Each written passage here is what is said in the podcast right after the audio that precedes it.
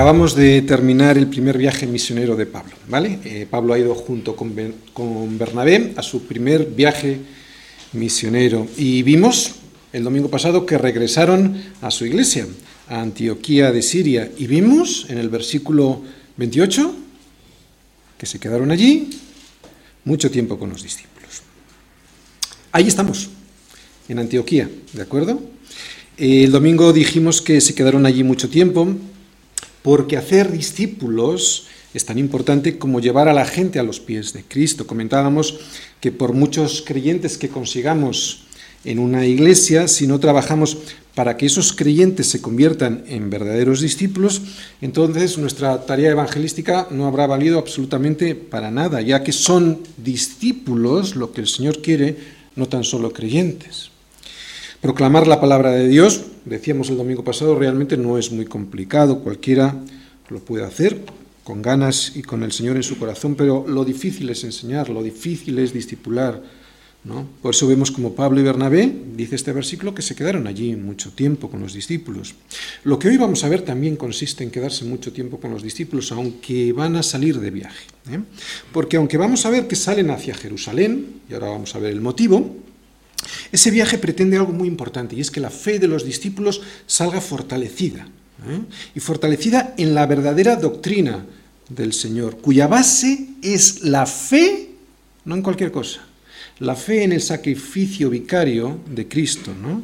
y no en la fe de unas obras o de unos ritos. Vamos a leer todos los versículos de hoy y luego, como siempre en semilla, iremos versículo a versículo. Hechos 15, versículo 1. Entonces, algunos que venían de Judea enseñaban a los hermanos, si no os circuncidáis conforme al rito de Moisés, no podéis ser salvos. Como Pablo y Bernabé tuviesen una discusión y contienda no pequeña con ellos, se dispuso que subiesen Pablo y Bernabé a Jerusalén, y algunos otros de ellos, a los apóstoles y a los ancianos, para tratar esta cuestión. Ellos, pues, habiendo sido encaminados por la iglesia, pasaron por Fenicia y Samaria, contando la conversión de los gentiles y causaban gran gozo a todos los hermanos. Y llegados a Jerusalén, fueron recibidos por la iglesia y los apóstoles y los ancianos, y refirieron todas las cosas que Dios había hecho con ellos. Pero algunos de la secta de los fariseos, que habían creído, se levantaron diciendo, es necesario circuncidarlos y mandarles que guarden la ley de Moisés. Y se reunieron los apóstoles y los ancianos para conocer de este asunto. Y después de mucha discusión, Pedro se levantó y les dijo, varones hermanos, vosotros sabéis cómo ya hace algún tiempo que Dios escogió que los gentiles oyesen por mi boca la palabra del Evangelio y creyesen. Y Dios que conoce los corazones les dio testimonio dándoles el Espíritu Santo lo mismo que a nosotros. Y ninguna diferencia hizo entre nosotros y ellos, purificando por la fe sus corazones. Ahora pues, ¿por qué tentáis a Dios poniendo sobre la cerviz de los discípulos un yugo que ni vuestros padres ni nosotros hemos podido llevar? Antes creemos que por la gracia del Señor Jesús seremos salvos de igual modo que ellos. ¿Fe más obras? ¿O sola fe? Pedro y Pablo en un mismo sentido, Hechos 15, del versículo 1 al 11. Y atención, no solo Pablo y Pedro, también, aunque hoy no lo vamos a ver, Bernabé, Santiago. ¿no? Santiago, como decimos, hoy no vamos a escuchar lo que dice, lo veremos el próximo domingo. Él, Santiago, Jacobo, da lo mismo, Santiago, Jacobo, era el pastor de la iglesia de Jerusalén, esta a la que ahora van a ir a visitar. ¿no? ¿Y por qué era el pastor él? ¿Recordáis en Hechos 12? Cuando Pedro fue perseguido y encarcelado porque habían matado a Jacobo, este es otro Jacobo, ¿de acuerdo? El que habían matado era el apóstol, ¿de acuerdo? Eh, y entonces le habían eh, metido en la cárcel y como le metieron en la cárcel, los hermanos juntos en casa de María, ¿os acordáis? La madre de Juan Marcos tenía una célula de oración en su casa y estaban orando por Pedro que estaba, que había estado, que estaba eh, encarcelado y un ángel le libró. Y entonces Pedro fue hasta la casa de María, donde estaban orando, ¿no? Y de a partir de ahí, como estaba siendo perseguido, se marchó y dejó encargado a Jacobo, evidentemente no al que habían asesinado, sino a este otro Jacobo como pastor de la iglesia en Jerusalén, ¿de acuerdo? Es este otro Jacobo que veremos el domingo que viene, que es el hermano del Señor. Bien, pero ahora vemos que Pedro regresa a Jerusalén. Él, como acabamos de decir, no estaba en Jerusalén, ¿de acuerdo? Pero regresa seguramente de alguna obra misionera. Y para aclarar un punto de suma importancia para la iglesia cristiana. ¿Se trata de creer y circuncidarse? ¿Se trata de creer e imponer las manos? ¿Se trata de creer y tener el don de lenguas? ¿Se trata de creer y guardar el sábado?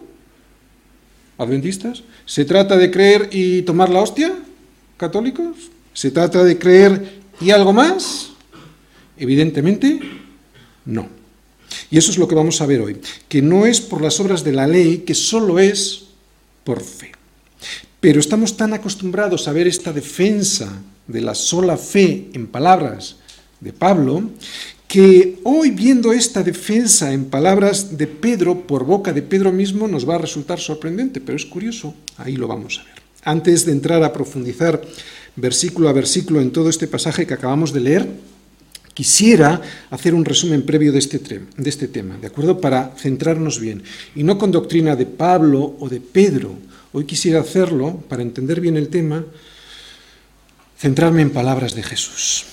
¿Cuál es ese yugo tan pesado que ni Pedro ni sus padres pudieron llevar y que los judíos cristianos pretendían que ahora llevasen los, gentiles recién convertidos? La religión.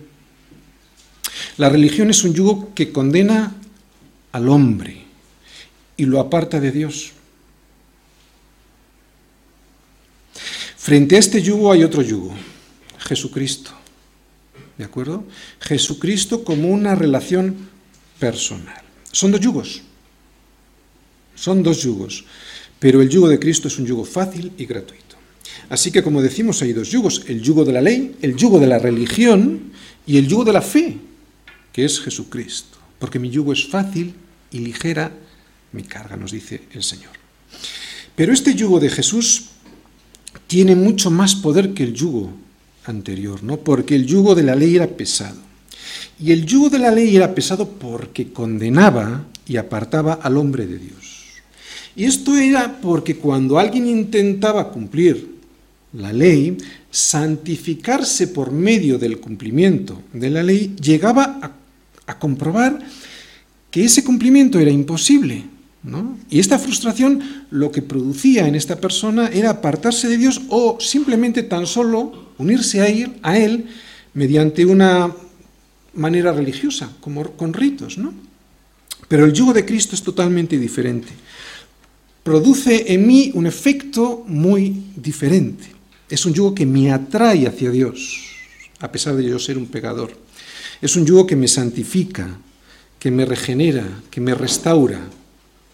Todos somos pecadores, pero el Señor me perdona. Es un yugo en el que Él, Jesucristo, que sí cumplió la ley, puede tirar, puede empujar por mí hacia Dios. La ley, y esto lo hemos dicho más de una, vez, pero lo vamos a recordar otra vez, no fue dada para que cumpliéndola, vamos a entender la ley, ¿de acuerdo? Y para qué valía y vale hoy la ley. No fue dada para que cumpliéndola nosotros fuésemos justificados, ¿no?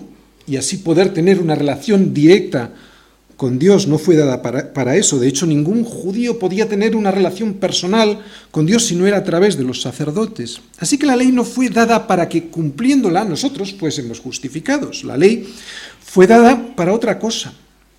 Fue dada para que conociéramos quién es y cómo es Dios. ¿no? Y así, al observar la ley, al observar cómo es y quién es Dios, de esa manera descubra otra cosa. ¿Quién soy yo? Que yo no puedo cumplir esa ley, ¿no? Descubro por fin quién soy yo, de qué pasta estoy hecho, que yo no soy Dios. Al observarme en ese espejo que es la ley, ¿cómo me veo? Me veo sucio, me veo feo, me veo despeinado. Esa es la labor de la ley, ¿no?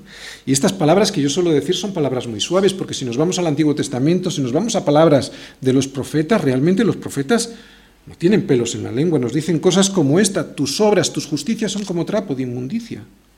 ¿no? Eso lo dice Ezequiel también e Isaías. O toda cabeza está enferma todo corazón doliente, desde la planta del pie hasta la cabeza, no hay en nosotros cosa sana sino herida, hinchazón y podrida llaga. Y así podríamos seguir. Esto es lo que nos dice el Antiguo Testamento sobre nosotros, ¿no? Y todo esto es muy diferente a lo que yo, antes de observarme en este espejo, que es la ley, pensaba sobre mí. Por eso ahora, y gracias a la ley, puedo salir corriendo, después de verme en ella, corriendo a buscar a Jesucristo, que sí cumplió la ley, para que por gracia y como regalo inmerecido me pueda otorgar esa justicia que yo no tengo. Para eso valía la ley. Para eso fue dada. Para que viéndome en ella y descubriendo quién soy yo, salga corriendo a beber de las aguas gratuitas que, que pronosticaba ya Isaías a todos los sedientos. Dos puntos. Venid a las aguas, y los que no tienen dinero, venid, comprad y comed. Venid, comprad sin dinero, sin precio, vino y leche. Sabemos que el hombre en su carne, en sus fuerzas, no puede cumplir la ley. Por eso leímos el domingo pasado la lucha que nos mostraba Pablo. ¿Os acordáis? Finales del capítulo 7 de Romanos, principio del capítulo 8. Eh, veíamos ahí esa lucha, ¿no? Y veíamos que si vives en la carne, en tus fuerzas, esto es lo que significa vivir en la carne, la victoria es imposible, no se puede, solo viviendo en el Espíritu es posible. Y nos descubría Pablo que eso solo es posible agachando la cabecita y dejándose poner un, un yugo, que es fácil y que es ligero, pero hay que agachar la cabecita. Porque el que no agacha la cabecita no se puede poner un yugo. ¿Sabéis lo que es un yugo, verdad? Morir a uno mismo para que pueda vivir Cristo en mí, esa es la verdadera libertad. Bien, antes de entrar en los versículos de hoy y como un ejemplo de cómo no se puede cumplir la ley y cómo sí se puede cumplir la ley, quiero llevaros a palabras de Jesús en el ejemplo que él nos dio sobre esta historia del joven rico. Vamos a ir a Lucas 18, ¿no? Él fue, este joven fue buscando a Jesús para preguntarle qué es lo que era necesario para poder entrar en el reino de los cielos. Pero fijaros, como le fue buscando como a un maestro, el Señor le respondió como respondería un maestro. Y aquí está la clave, ¿de acuerdo? Para entender por qué es por fe y no es por obras. Vamos a leer Lucas 18, versículo 18. Habéis llegado todos, ¿verdad? Quiero que estéis todos con la Biblia y el que no la tenga se lo va a perder porque es muy interesante, es una historia muy interesante. Versículo 18, fijaros, un hombre principal le preguntó diciendo, Maestro bueno, ya empezó mal, Maestro bueno, ¿qué haré para heredar la vida eterna? Jesús le dijo, ¿por qué me llamas bueno? Ninguno hay bueno sino Dios. Y fijaros, ahora le va a responder, pero le va a responder como un maestro, porque como a un maestro le preguntó, ¿Y cómo respondería un maestro? Versículo 20. Los mandamientos, sabes, no adulterarás, no matarás, no hurtarás, no dirás falso testimonio, honra a tu padre y a tu madre.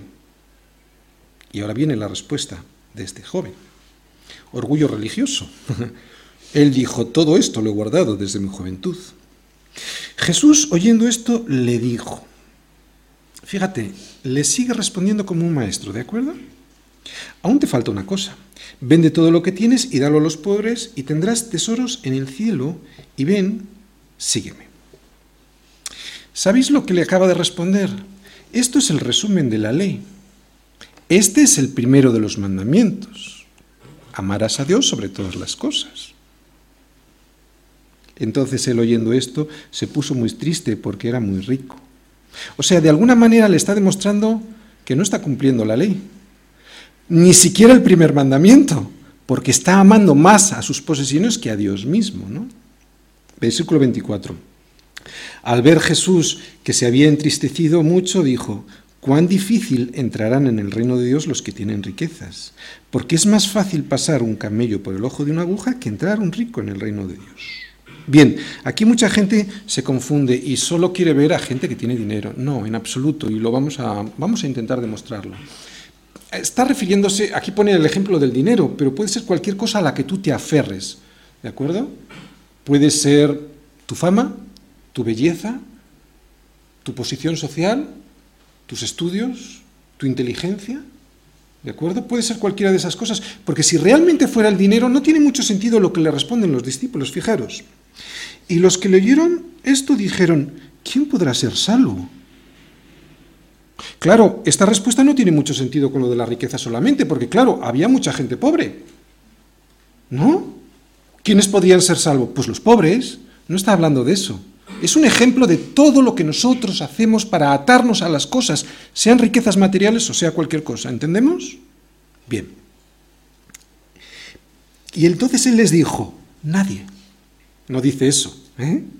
Pero le está diciendo, Jesús está diciendo, nadie puede ser salvo. En otras palabras, está diciendo, por la ley, nadie, solo por la gracia. Lo dice Jesús, fijaros. Lo que es imposible para los hombres, cumpliendo la ley, no dice eso, pero bueno, me entendéis, ¿verdad? Es posible para, para Dios. O sea, por la ley nadie, es por gracia. Entonces Pedro dijo, he aquí nosotros hemos dejado nuestras posesiones y te hemos seguido. Y esto es cierto, le habían seguido. Pero hay algo más importante todavía.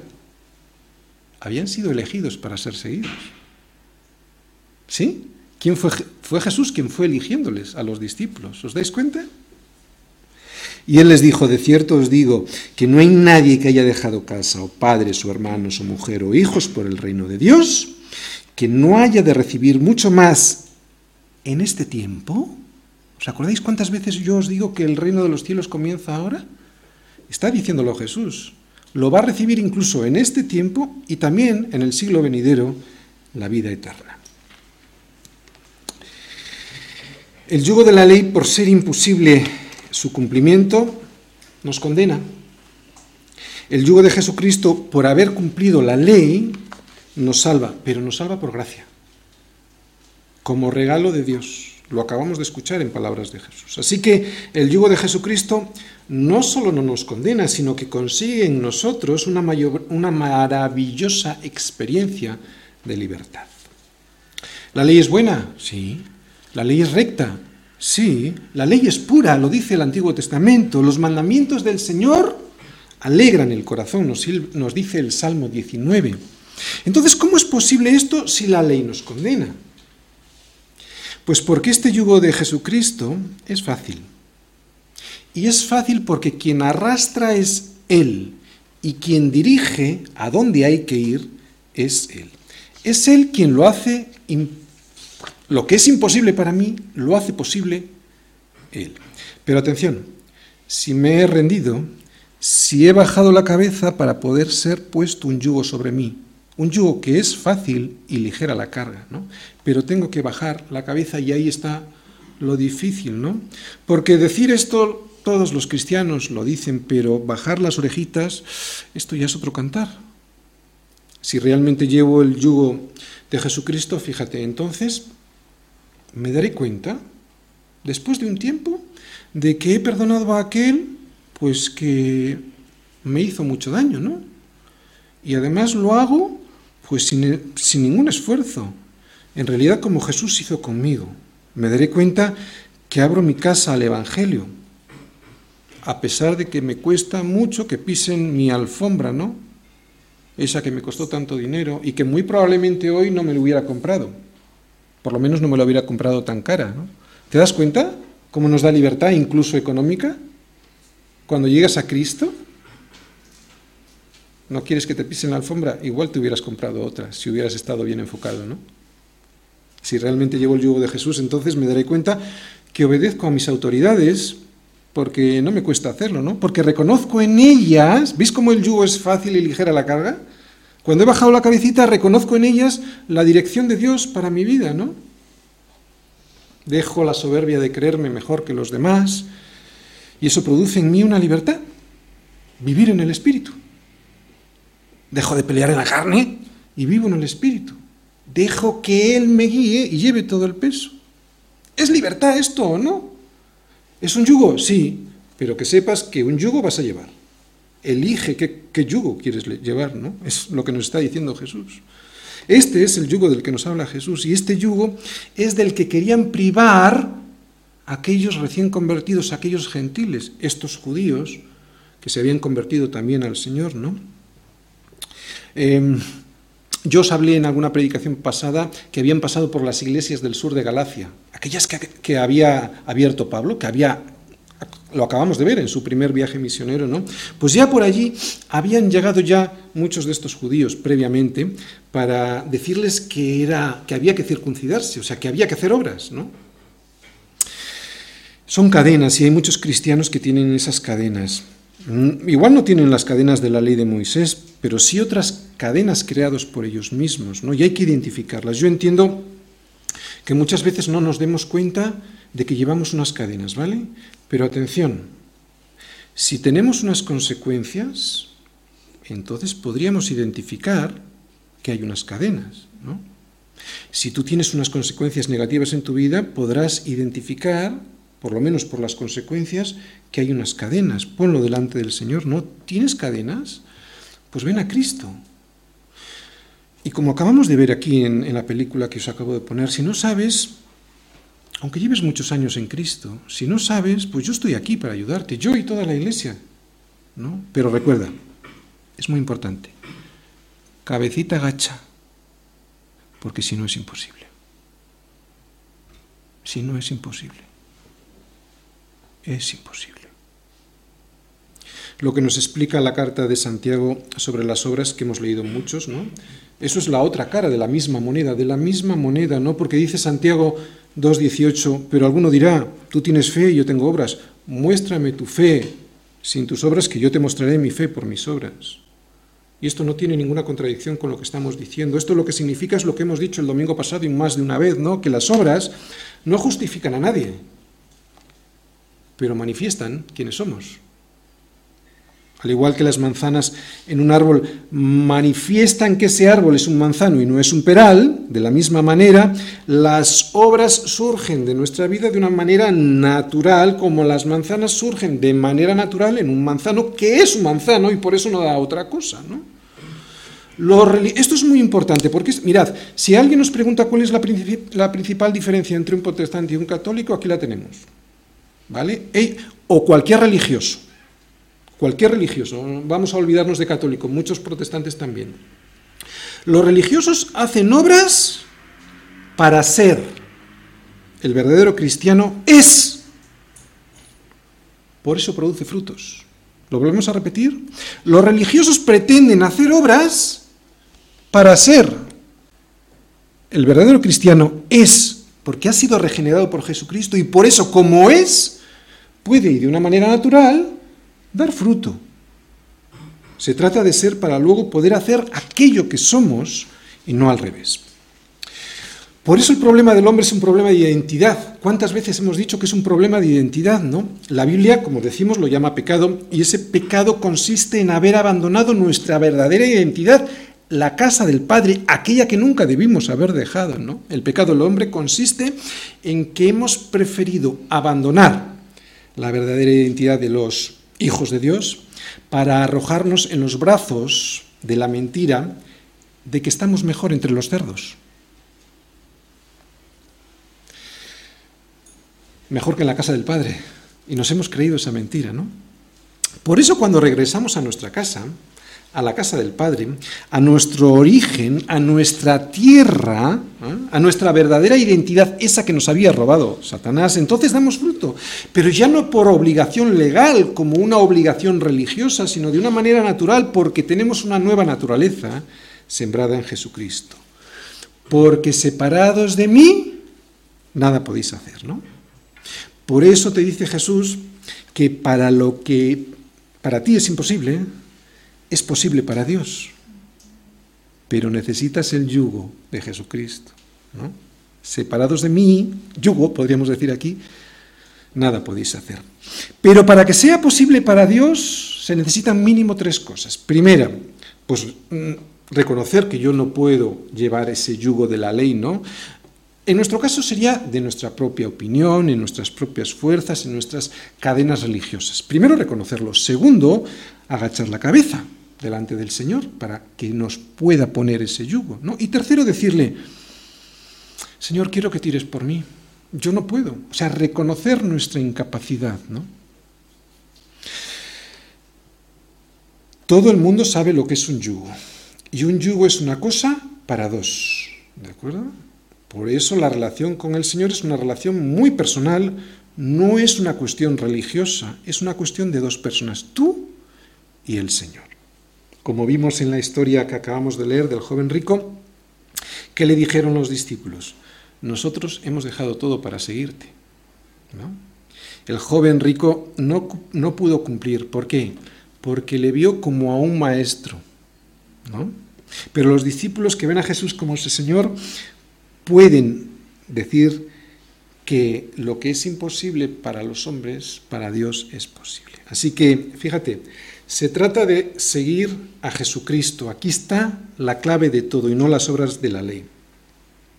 Jesús les dijo a sus discípulos, no hay nadie que haya dejado casa, o padres, o hermanos, o mujer, o hijos por el reino de Dios, que no haya de recibir mucho más en este tiempo y en el siglo venidero la vida eterna.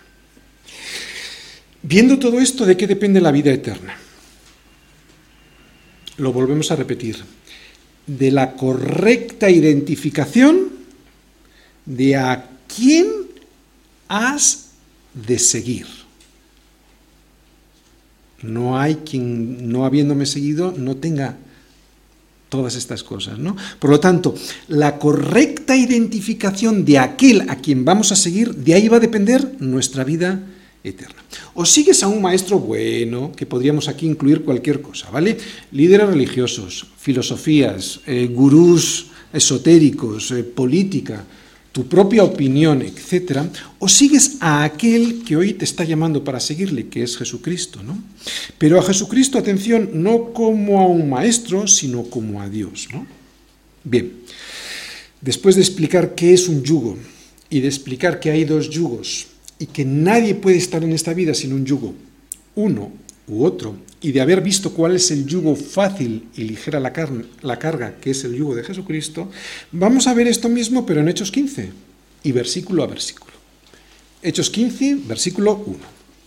Entonces, algunos que venían de Judea enseñaban a los hermanos, si no os circuncidáis conforme al rito de Moisés, no podéis ser salvos. Algunos Vamos un poquito más adelante, Hechos 15, pero el versículo 24. Por favor, llegar hasta allí. Fijaros lo que dice. Vamos a saber algo más sobre estos algunos. Dice ahí, por, está hablando toda la iglesia de Jerusalén en este versículo 24, ¿de acuerdo?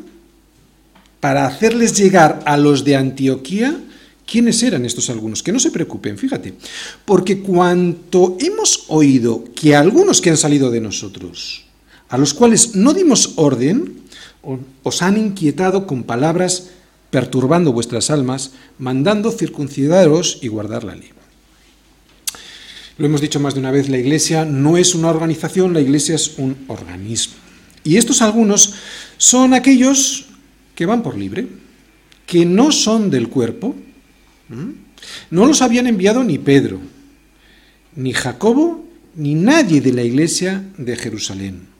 Venían de la iglesia de Jacobo, sí, pero es que la iglesia de Jacobo es la iglesia de Jerusalén. No los había enviado él, porque el versículo 24 es después justo de que habla Jacobo, prácticamente es como si fueran palabras de Jacobo. No los había enviado Jacobo, o sea, el pastor de la iglesia de Jerusalén, ni él, ni Pedro, ni nadie. Iban a su aire porque eran gente que iba a la iglesia, pero no era la iglesia. Solo es el cuerpo, como vamos a ver hoy, quien reconoce a sus miembros. Solo es el cuerpo, que en nuestro caso es semilla, quien reconoce a sus miembros. Oye, ¿cómo reconoce un cuerpo a sus miembros? Pues solo los que sirven al cuerpo son parte del cuerpo, ¿no? Y hay muchas formas de, de servir al cuerpo, ¿vale? No todos son ojo o pie o mano, etc. Los demás, los que no son miembros, simplemente son algunos que venían de Judea. ¿Entiendes la importancia de ser miembro y no ser alguno de esos? A esos algunos no, se les, no los reconoce nadie, aunque ellos vayan por ahí como maestros, ¿de acuerdo? O como líderes. Así que, ¿qué podemos aprender de esto? Bueno, pues mira, no vayas con esos algunos a consultarles cosas, ¿de acuerdo? Sin embargo, a los verdaderos miembros los reconoce la Iglesia. Oye, ¿y cómo lo reconoce?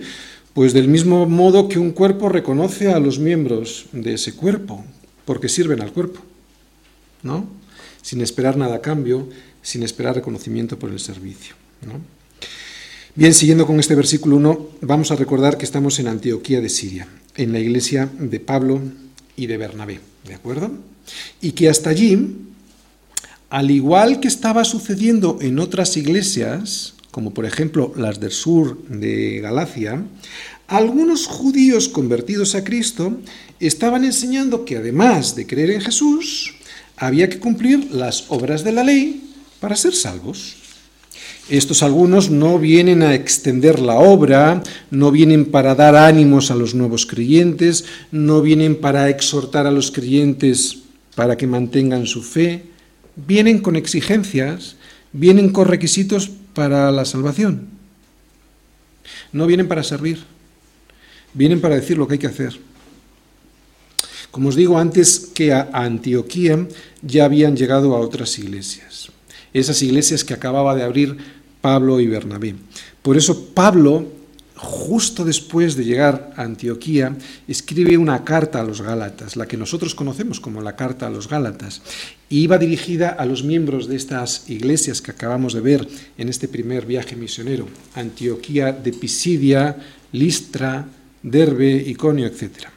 Vamos a ir a Gálatas 1 y al versículo 6 y veremos que precisamente justo después de la presentación y del saludo a los Gálatas, Pablo comienza su exposición diciéndoles, vamos a Gálatas 1, versículos 6 al 8. Fíjate lo que les dice Pablo.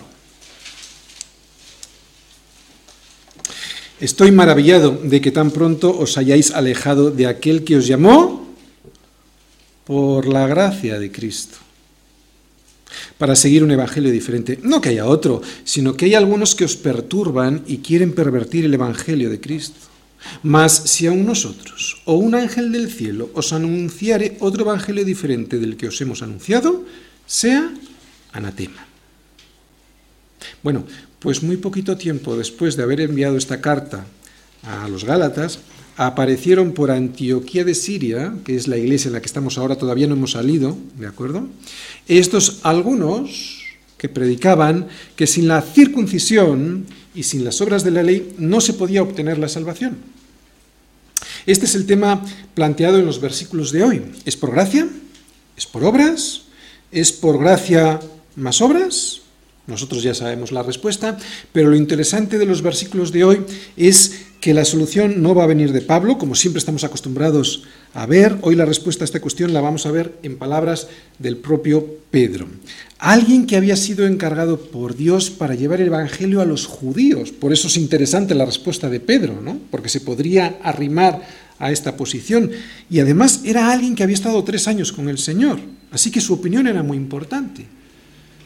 Versículo 2. Como Pablo y Bernabé tuviesen una discusión y contienda no pequeña con ellos, se dispuso que subiesen Pablo y Bernabé a Jerusalén y algunos otros de ellos, a los apóstoles y a los ancianos, para tratar esta cuestión. Vale. Chicos, hay cosas en la iglesia que no merecen ser discutidas. No merece discutir, no merece la pena discutir por ellas, de verdad. Hay que tener en cuenta esas cosas, pero como discusión no, por ejemplo, qué tipo de canciones, si salmos, si esto, qué tipo de letras, qué tipo de música, ¿vale? Pero sobre esto sí. Esto, que es una contienda no pequeña, hay que hacerlo así porque no afecta a una cuestión sin importancia, a una cuestión litúrgica, vamos a decir, no a una cuestión accesoria, no. Esto afectaba a la salvación. Y es que en el versículo anterior, como hemos leído, estos judíos decían que si no os circuncidáis, conforme al rito de Moisés, no podéis ser salvos. O sea, es como si el poder de la salvación estuviese en el rito, en la obra humana y no en el poder de Dios.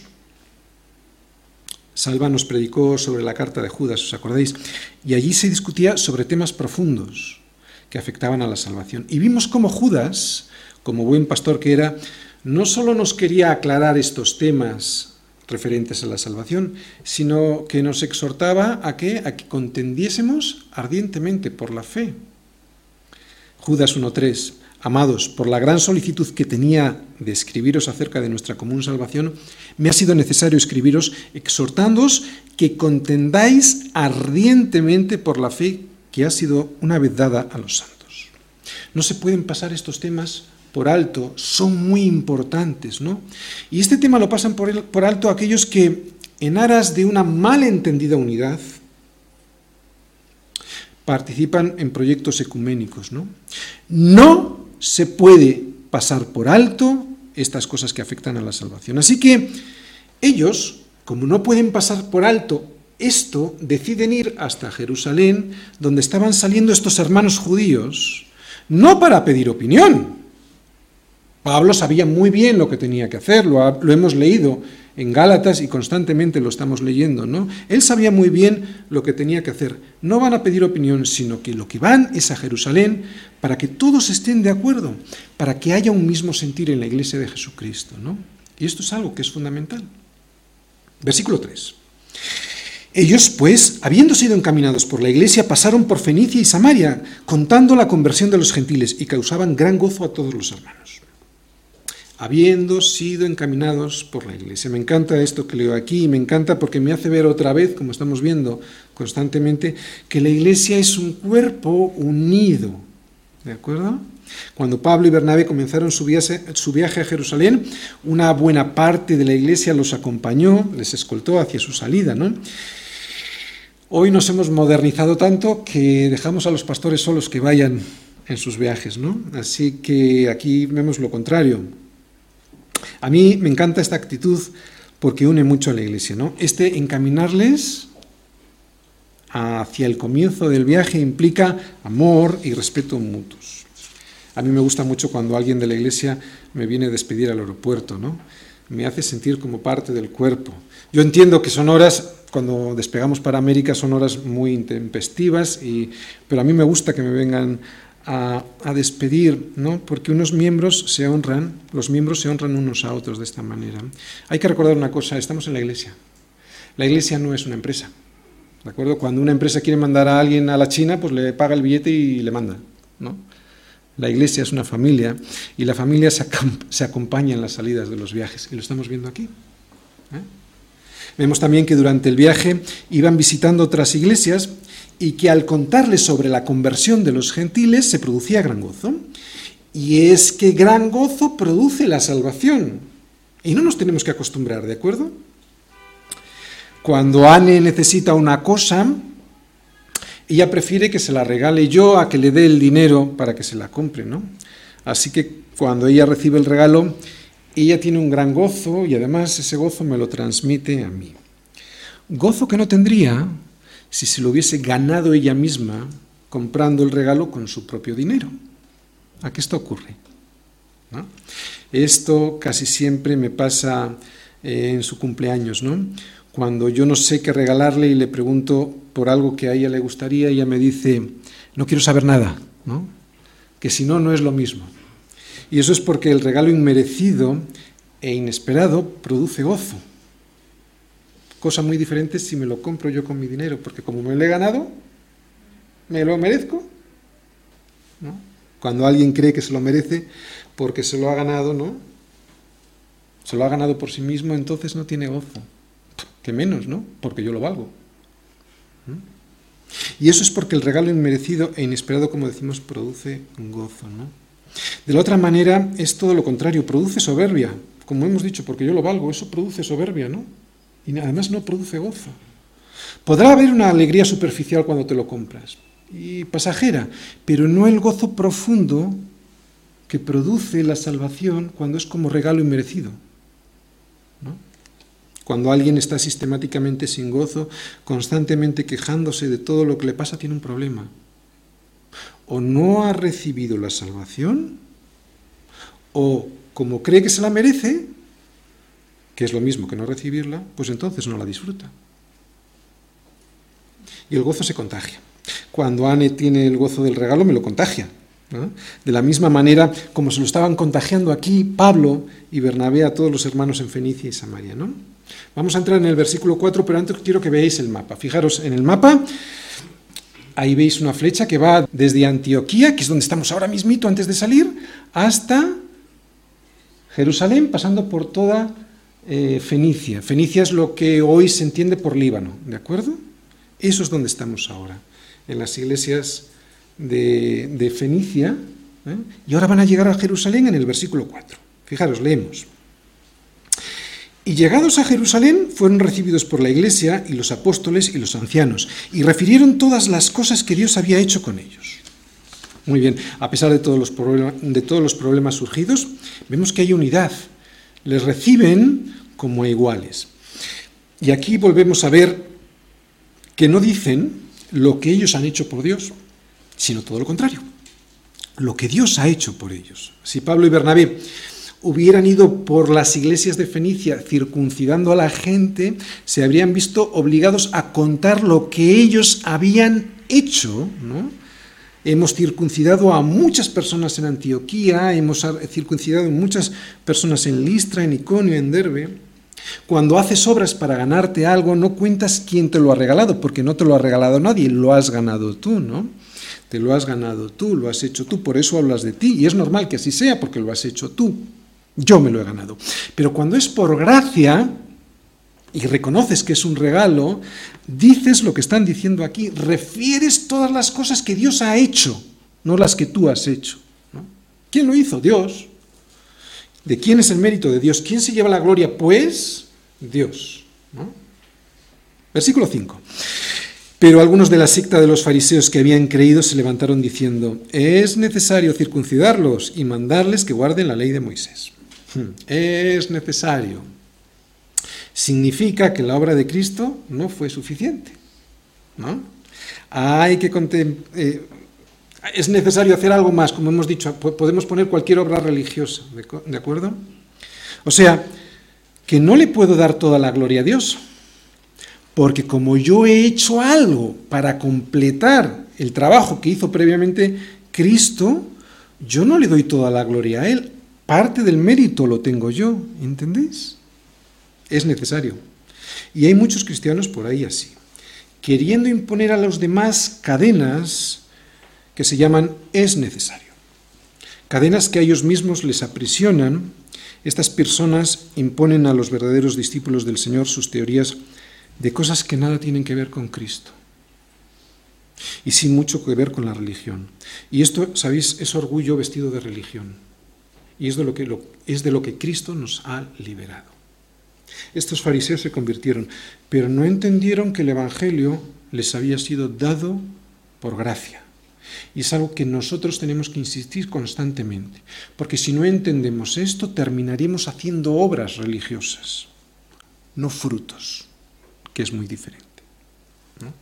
Pretendían, como decimos, imponer a los demás sus ideas de cómo obtener la salvación, ideas que procedían de la religión del rito y no de la gracia.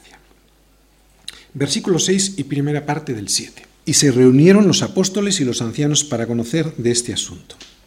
Y después de mucha discusión, Pedro se levantó y les dijo. Vamos a dejarlo ahí antes de escuchar lo que dice Pedro. Vamos a ponernos en situación. Todo esto que vamos a leer de Pedro es lo último que oiremos de él en este libro de los Hechos. Y es muy interesante observar cómo Pedro, precisamente Pedro, va a ser el primero en apoyar a Pablo en su ministerio, ¿no? el primero en defenderlo en un tema tan crucial para la fe cristiana como es la salvación por gracia y no por obras. Y vuelvo a repetir, qué interesante que sea precisamente Pedro para entender bien este momento en el que estamos y antes de seguir con el discurso de Pedro, vamos a ver lo que pasó poquito tiempo antes en la iglesia de Pablo, que es Antioquía, de donde han salido ahora. Vamos a ver lo que pasó. Vamos a Galatas 2, versículo 11 y siguientes, para recordar lo que Pablo les tuvo que decir a Pedro sobre este tema antes de que se encontraran en Jerusalén. Hemos dicho Gálatas 2 y desde el versículo 11. Lo hemos encontrado, es muy interesante seguirlo, ¿vale? ¿Habéis visto? ¿Llegado? Gálatas 2, versículo 11. Estamos en Antioquía, lo volvemos a repetir. La iglesia de, de Pablo. Pedro está de visita. ¿Vale? Pero cuando Pedro vino a Antioquía le resistí cara a cara porque era de condenar. Pues antes que viniesen algunos de parte de Jacobo, No venían de parte de Jacobo, quiere decir que venían de la iglesia de Jacobo, ¿de acuerdo? Comía con los gentiles, pero después que vinieron se retraía y se apartaba porque tenía miedo de los de la circuncisión. Y en su simulación participaban también los otros judíos, de tal manera que aun Bernabé fue también arrastrado por la hipocresía de ellos. Pero cuando vi que no andaban rectamente conforme a la verdad del Evangelio, dije a Pedro delante de todos, si tú, siendo judío, vives como los gentiles y no como judío, ¿por qué obligas a los gentiles a judaizar? Nosotros, judíos de nacimiento y no pecadores de entre los gentiles, sabiendo que el hombre no es justificado por las obras de la ley, sino por la fe de Jesucristo, nosotros también hemos creído en Jesucristo para ser justificados por la fe de Cristo y no por las obras de la ley, por cuanto por las obras de la ley nadie será justificado. Esto que acabamos de leer, como os digo, ocurrió en Antioquía. El problema es que Pablo ahora no está en Antioquía, que era su iglesia local. Ahora están en Jerusalén, que es la iglesia de Pedro, Jacobo, Juan. En Gálatas, Pablo jugaba en casa, pero ahora el partido se juega fuera. Por lo tanto, las cosas se podrían poner feas. ¿Qué pasará? ¿Qué dirá Pedro? ¿Se desquitará del gol que le marcó Pablo en el partido de ida? Pedro tenía un carácter fuerte, Pablo también, pero Pedro tenía un carácter fuerte.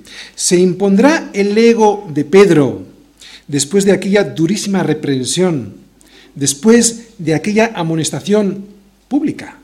Delante de toda la iglesia de Antioquía, o crucificará Pedro su ego para que la voluntad de Dios sea la que prevalezca? Versículo 7, segunda parte, y versículo 8. Varones hermanos, vosotros sabéis cómo ya hace algún tiempo que Dios escogió que los gentiles oyesen por mi boca la palabra del Evangelio y creyesen. Y Dios que conoce los corazones les dio testimonio, dándoles el Espíritu Santo lo mismo que nosotros. Me encanta, es Pedro. De verdad, es Pedro, no es cualquiera. Sin embargo, vamos a ir viendo versículo a versículo cómo reconoce sus equivocaciones. Vamos a ir viendo versículo a versículo cómo no le guarda rencor a Pablo y aprovecha esta importante reunión para rectificar una equivocación. ¿Cuántos de nosotros haríamos algo similar? No ya en público, como lo va a hacer Pablo, perdón, Pedro, sino en privado. ¿no?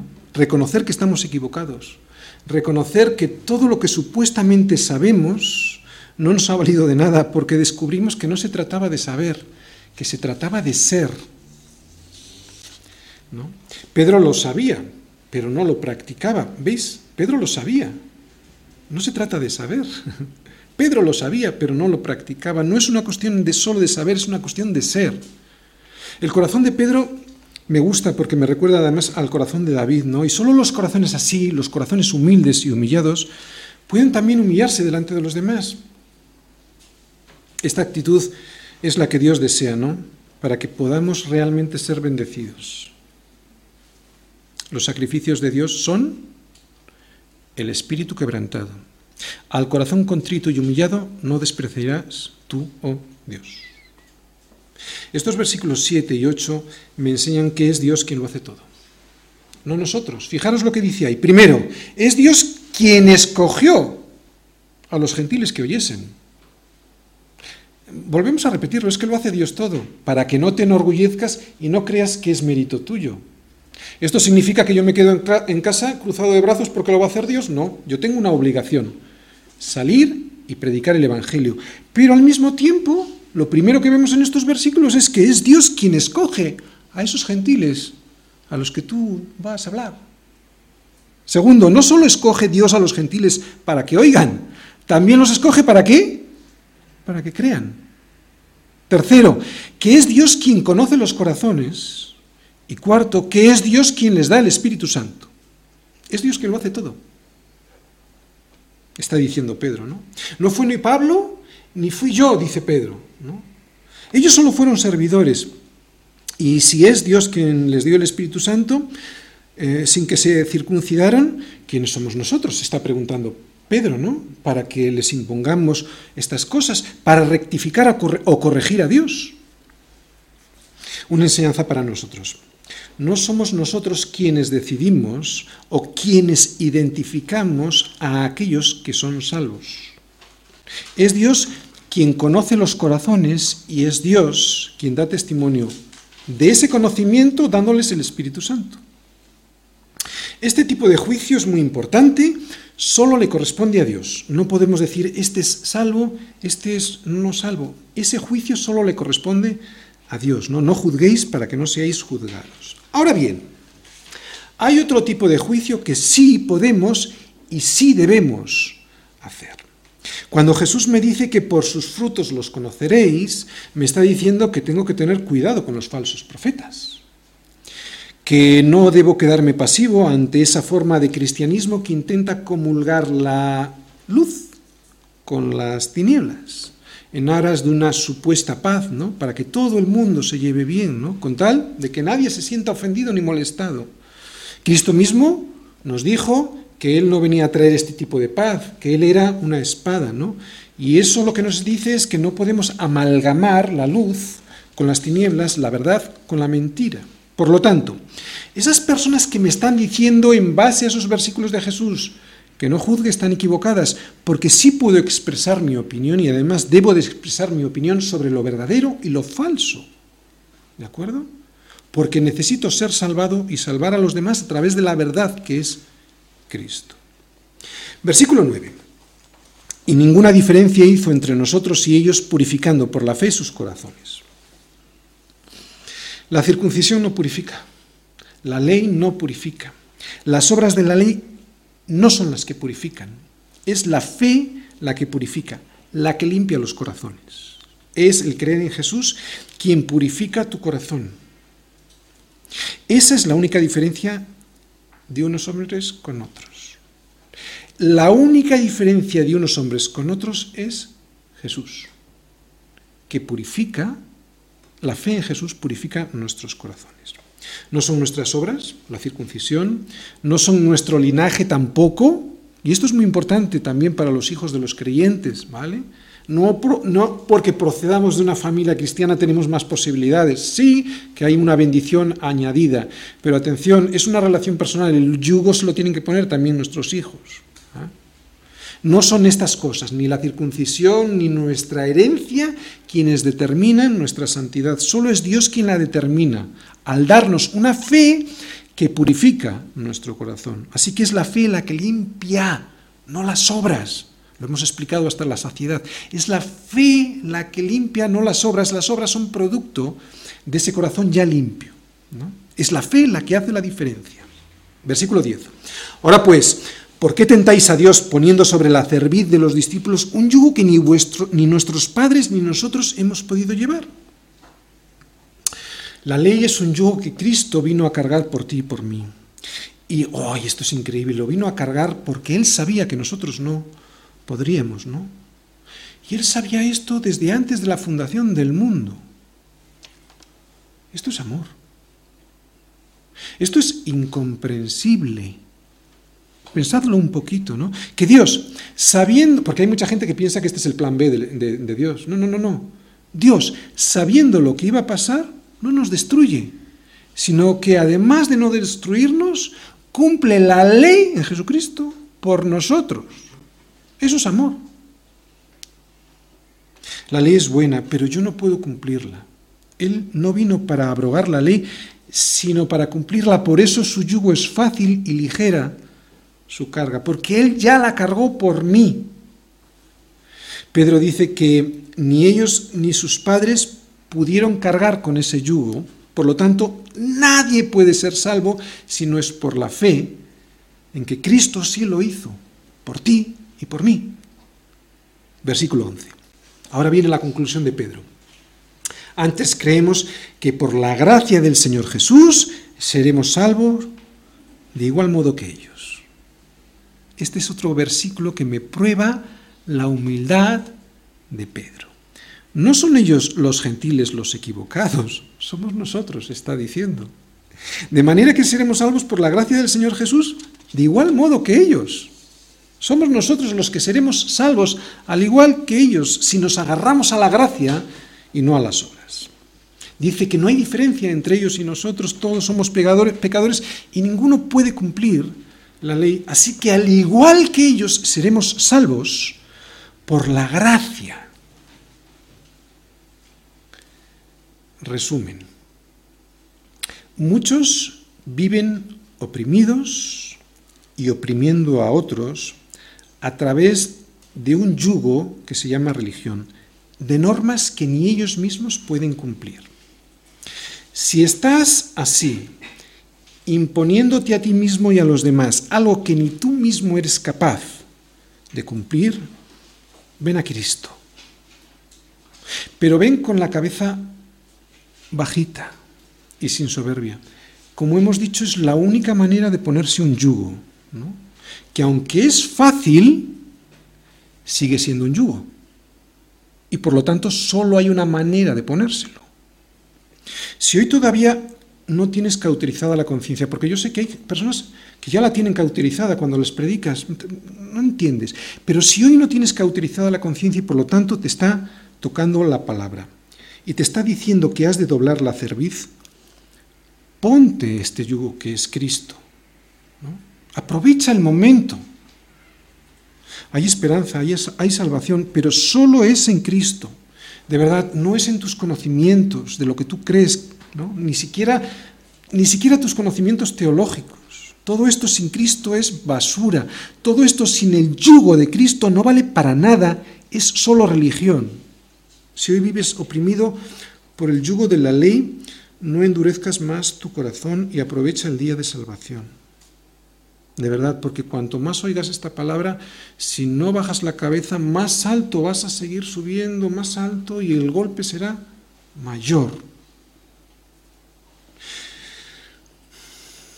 yo te pido que bajes la rodilla, ¿no? Y llora. Pero atención, no llores por lo que te pasa. Eso es egoísmo. Eso es ponerte tú en el centro. Llora por quien eres. Porque ese quien eres es quien te ha llevado al punto en el que estás. ¿Lo vuelvo a repetir? Dobla la rodilla y llora, pero no por lo que te está pasando, eso es egoísmo, ese es tú el centro de todo. Llora por quien eres. Bienaventurados los que lloran. Ahí se está refiriendo el Señor a que llores por quien eres, no por lo que te pasa. En la ley no se puede, solo se puede en la gracia. Y la gracia es descanso.